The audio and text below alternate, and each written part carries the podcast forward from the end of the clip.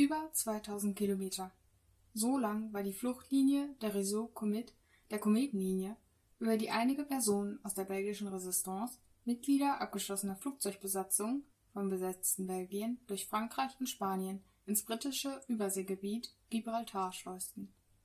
2000 Kilometer, die mit Zügen, Autos, Booten und immer wieder mit dem Fahrrad oder zu Fuß bewältigt werden mussten.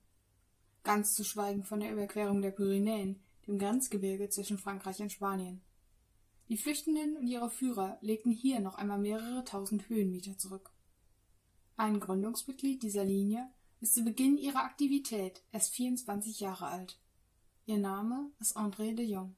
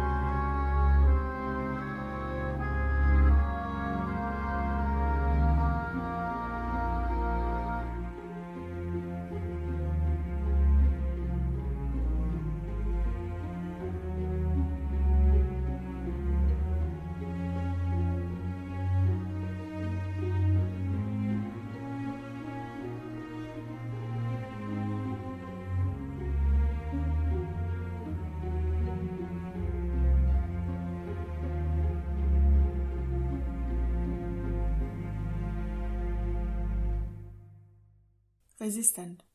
Frauen im Widerstand gegen den Nationalsozialismus.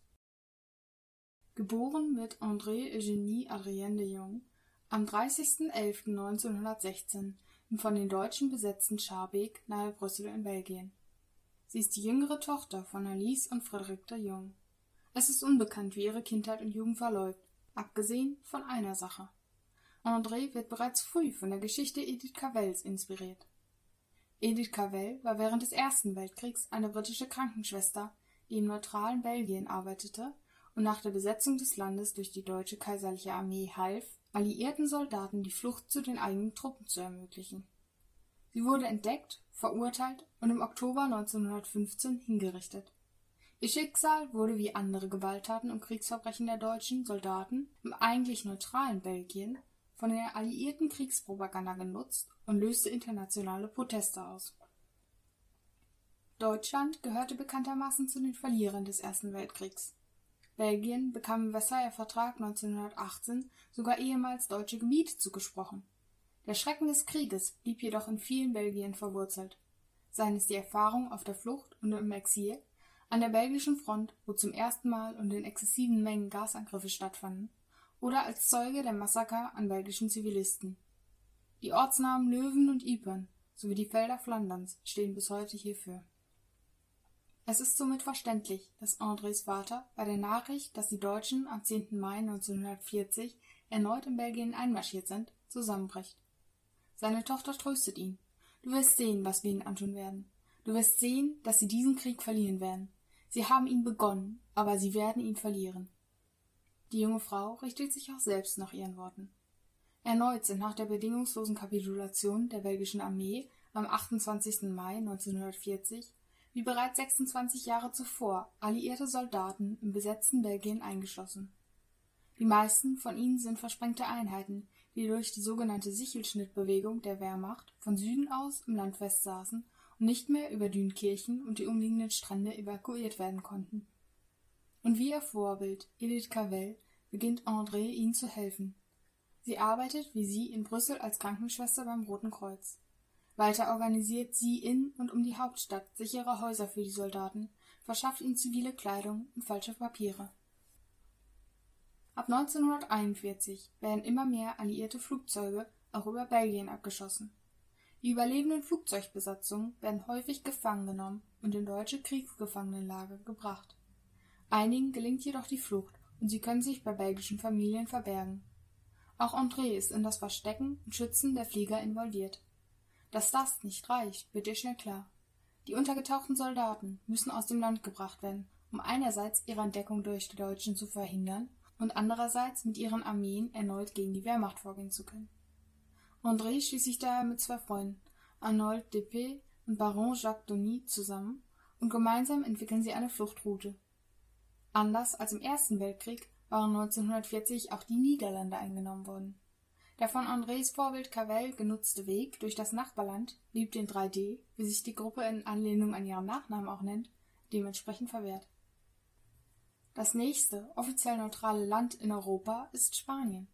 In Spanien herrscht seit Ende des Spanischen Bürgerkriegs Anfang 1939 der faschistische Diktator Francisco Franco. Dieser hatte nach dem Überfall auf Polen zwar seine Neutralität versichert, Deutschland gleichzeitig aber im Geheimen seine Unterstützung versichert. Franco wollte einerseits Hitler, welcher ihn während des Bürgerkriegs mit Truppen und Material unterstützt hatte, nicht verärgern, gleichzeitig aber auch die Alliierten, die das Land inzwischen mit bestimmten Produkten versorgten, nicht vergraulen. Somit ist die Flucht aus Frankreich über die Pyrenäen ein gewagtes Spiel. Sofern die Flüchtenden den deutschen oder französischen Grenzposten ausweichen können, besteht weiter die Gefahr, von den Spaniern, den Deutschen oder Franzosen übergeben zu werden. Andere, den Nationalsozialisten entflohene Personen, können hingegen ohne große Schwierigkeiten aus spanischen Gefängnissen flüchten oder werden von der britischen Botschaft aus Flüchtlingslagern befreit die Gefahr auf der spanischen Seite der Grenze ist den 3Ds bei ihrem ersten Test der Réseau Comet, der Kometenlinie, scheinbar nicht bewusst oder wird von ihnen zumindest unterschätzt. Dédé, so Andrés Tarnname, und Arnold Depé führen im Juni 1941 elf Belgier, unter ihnen drei Soldaten und eine Geheimagentin, somit von Brüssel über Paris und Bayonne über die Pyrenäen nach Spanien, wobei ihnen bei der letzten Etappe der Route auch von der Exilbelgierin Elvire de Greve, Tante Go und ihrer Familie geholfen wird. Hinter der Grenze lassen André und Depé die Gruppe alleine und kehren nach Brüssel zurück. Bald darauf erfahren sie von der Verhaftung aller Flüchtlinge. Während die drei Soldaten sofort an die Deutschen übergeben werden, werden die anderen acht Personen nach einer kurzen Haft und der Zahlung eines Bußgelds von den Spaniern laufen gelassen. Den 3Ds ist jedoch schnell klar, dass sie ihre Schutzbefohlenen bis zum britischen Konsulat in Bilbao bringen müssen, um deren Sicherheit zu garantieren. Im August des Jahres reisen André und Depé wieder auf der Kometenlinie, dieses Mal jedoch in Begleitung einiger über Belgien abgeschossener Airmen und mit dem Ziel Bilbao. Die Gruppe trennt sich zwischenzeitlich, um verschiedene Streckenverlaufe zu testen. Hier wird Depé mit seinen sechs Flüchtlingen verraten und in Lille verhaftet. André wartet somit mit drei weiteren Soldaten vergeblich bei den de Graves auf ihren Freund, bevor sie mit ihrer Gruppe alleine weiterzieht. Ihr Führer über das Grenzgebirge weigert sich zunächst, die junge Frau mitzunehmen, doch André kann sich durchsetzen. Einige Tage später taucht sie so mit ihren beiden belgischen Begleitern und einem schottischen Soldaten im Konsultat der Briten im nordspanischen Bilbao auf. Hier erklärt sie, wer sie sei, was sie und ihre Freunde mit ihrer Fluchtlinie geschaffen haben und dass sie von den Briten Unterstützung benötigt, um das Netzwerk auszubauen und mehr britische Soldaten aus Belgien und Nordfrankreich ins neutrale Spanien schmuggeln zu können. Dass der Konsul ihr zunächst nicht glaubt, sie sogar für eine deutsche Spionin hält, ist sicherlich verständlich. Es gelingt André, die Briten jedoch zu überzeugen, und die Postfrau, wie sie von ihnen genannt wird, erhält Unterstützung vom MI9, die für die Flucht von alliierten Kriegsgefangenen aus Belgien und Frankreich verantwortliche Abteilung des britischen Geheimdienstes. Die Briten übernehmen ab diesem Zeitpunkt das Geleit der geflohenen Soldaten in Spanien und bringen sie hinter der Grenze per Auto quer durchs Land nach Gibraltar oder ins portugiesische Lissabon, von wo aus sie mit Schiffen oder Flugzeugen zurück ins Vereinigte Königreich gebracht werden können. Die Organisation der Kometenlinie in Frankreich und Belgien wird im Laufe der Zeit ebenfalls komplexer. Elvire de Greve, Tante Go, wird Leiterin des südlichen Teils der Route und ihr Haus, die Villa Voisin in Anglais, wird das wichtigste sichere Haus in der Gegend.